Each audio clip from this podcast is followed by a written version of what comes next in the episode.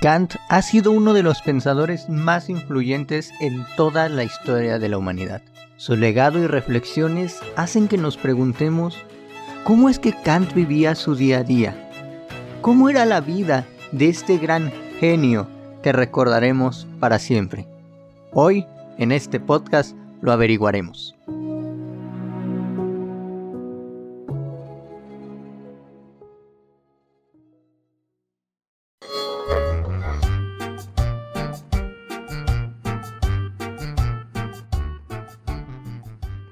Piedra, papel o tijera. Piedra, papel o tijera. Piedra, papel. Piedra, papel. Papel, piedra. Papel y piedra. Un podcast para todos. Kant dijo muchas cosas, y sobre él se han dicho muchas otras. Sin embargo, hay algo que nunca se podrá decir sobre él, que su vida era una fiesta. Difícilmente podrían sacar una serie televisiva a modo de drama sobre su día a día. El gran Kant era un meticuloso. Tenía ya perfectamente establecido lo que haría en el día, cómo le haría y cuánto tiempo se tardaría en cada labor. De esta manera, lo que sorprende no es tanto su rutina, sino el hecho de que tenía una rutina estricta a seguir diario. Veamos. Kant dedicó su vida al conocimiento. Sabía perfectamente que, si se dedicaba a ello, podía contribuir increíblemente en la historia de la filosofía con sus pensamientos. Con tan tentadora iniciativa, se lanzó a ello. Puso su vida a disposición de los estudios y escritos. Kant podrá no ser aquella figura de la cual podamos ver una película conmovedora y divertida a la vez, como sí puede ser con otros pensadores, llámese Sócrates, Nietzsche o el mismo Schopenhauer, por mencionar algunos. Y aún, aún así, da de qué hablar y analizar por ello. Fantástico, ¿no crees? Bien, bien. Describamos cómo era el día a día de Kant. La persona que fungía como sirviente tenía que despertarlo desde tempranas horas, a las 5 de la mañana, como todo un buen pensador, reflexionaba, incluso hasta de lo que haría ese mismo día.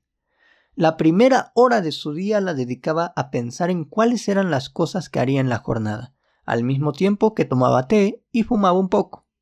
Luego, ya que era profesor de lógica y metafísica en la universidad, preparaba las clases que iba a dar durante ese día.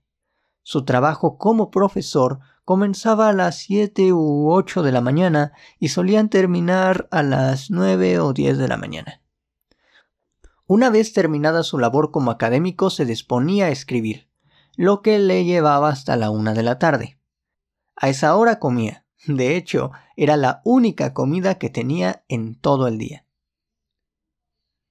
Aun cuando hemos recalcado que Kant no es precisamente el alma de las fiestas, en realidad no le molestaba socializar.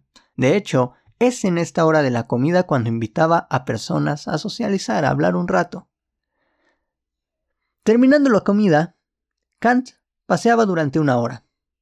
Así, habiendo ya satisfecho las necesidades de socializar, se disponía diariamente a satisfacer las necesidades para una buena salud y aspecto físico. La caminata indudablemente también le permitía tener un mejor ánimo en el día. Una leyenda que se cuenta y que nos permite dimensionar qué tan minucioso era este filósofo para sus horarios, es aquella que dice que las amas de casa de los hogares junto a Kant ponían en hora sus relojes al verlo pasar diario en la caminata. Todos los días salía a caminar precisamente a la misma hora. Una vez terminado su paseo, escritos y proceso de socialización, dedicaba su día a la lectura y la reflexión. El grandioso filósofo dormía a las 10 de la noche para al día siguiente continuar con su rutina. Hasta eso dormía temprano.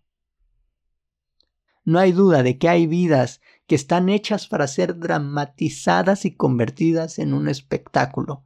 Y no solo hablando de gente famosa, ¿Cuántas series no hay sobre nuestros artistas y científicos favoritos superando día a día las adversidades de la vida?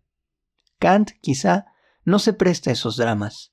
Sin embargo, su importancia en la historia del conocimiento viene acompañada con una vida rutinaria y precisa, digna de cuanto menos apreciar. ¿Qué habría pasado si Kant no hubiera tenido tal apego hacia sus horarios y al deber de cumplirlos completamente? ¿Acaso tendríamos las mismas reflexiones que hoy han podido cambiar la historia de la filosofía, como lo fueron sus tres críticas?